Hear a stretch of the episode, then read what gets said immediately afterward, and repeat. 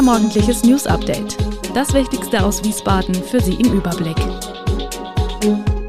Guten Morgen aus Wiesbaden an diesem 27. November. 250 Lastwagenfahrer demonstrieren in Wiesbaden, drohendes Aus für häusliche Hilfen und schwerer Brand in Geisenheim. Das und mehr hören Sie heute im Podcast. 250 Lasterfahrer haben am Samstag in Mainz und Wiesbaden teilweise den Verkehr lahmgelegt.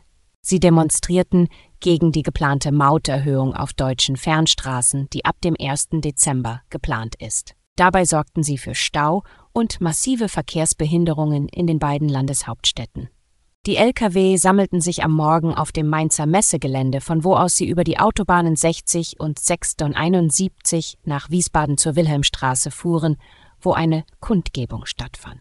Wegen der Demonstration wurden im Vorfeld zahlreiche Straßen gesperrt. Die Laster hatten Wiesbaden laut Polizei gegen 15.30 Uhr wieder verlassen.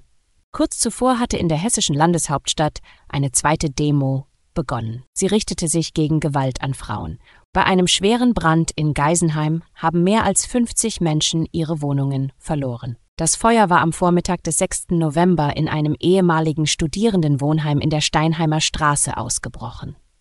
Es war der zweite Brand innerhalb von vier Tagen. Über 100 Helfer versuchten die Flammen zu löschen und größeren Schaden abzuwenden. Doch das Gebäude ist unbewohnbar, zumindest aktuell noch. Hm.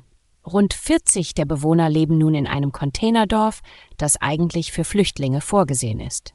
Dort laufe alles unproblematisch, berichtet Bürgermeister Christian Aßmann.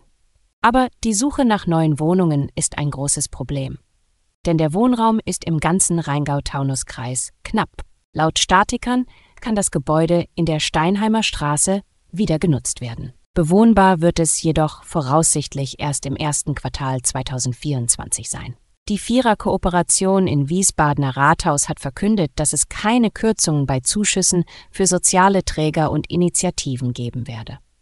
Das stimmt so nicht. Erste Benachrichtigungen sind raus und sorgen für Ärger. Etwa 500 Menschen in Wiesbaden erhalten bisher häusliche Hilfen, die ihnen nicht von der Krankenkasse, sondern von der Stadt bezahlt werden. Heißt, es kommt jemand zu Älteren oder Kranken, der einkauft, der hilft, die Wohnung sauber zu halten. Von der Krankenkasse wird dies in der Regel erst ab Pflegegrad 2 bezahlt. Für diese 500 Leute könnte Ende des Jahres Schluss sein mit der häuslichen Unterstützung, die in Wiesbaden getragen wird von ASB, DRK, Caritas, den Johannitern, dem Kastler Krankenhausverein und dem Biebricher Nachbarschaftshaus. 1,2 Millionen Euro spart man im Sozialdezernat ein, wenn dieses Angebot wegfällt. Für 2024, heißt es in einem Schreiben von Amtsleiterin Daniela Less, stehen nach aktueller Beschlusslage für 2024 keinerlei finanzielle Mittel für die häuslichen Hilfen zur Verfügung. Die Siegesserie des SVW in Wiesbaden hat ein Ende gefunden.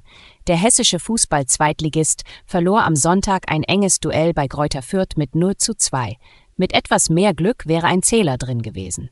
Armindo Sieb brachte die Fürther zunächst nach einem Balz des SVWW in der 20. Minute in Führung. In der Folge hatten die Hessen zwar ihre stärkste Phase, verpassten aber bei mehreren Top-Chancen den möglichen Ausgleich. In der Schlussphase machte Branimir Hagota nach einer Ecke dann den Deckel drauf. Er erzielte das zweite Tor für Greuther Fürth in der 84. Minute.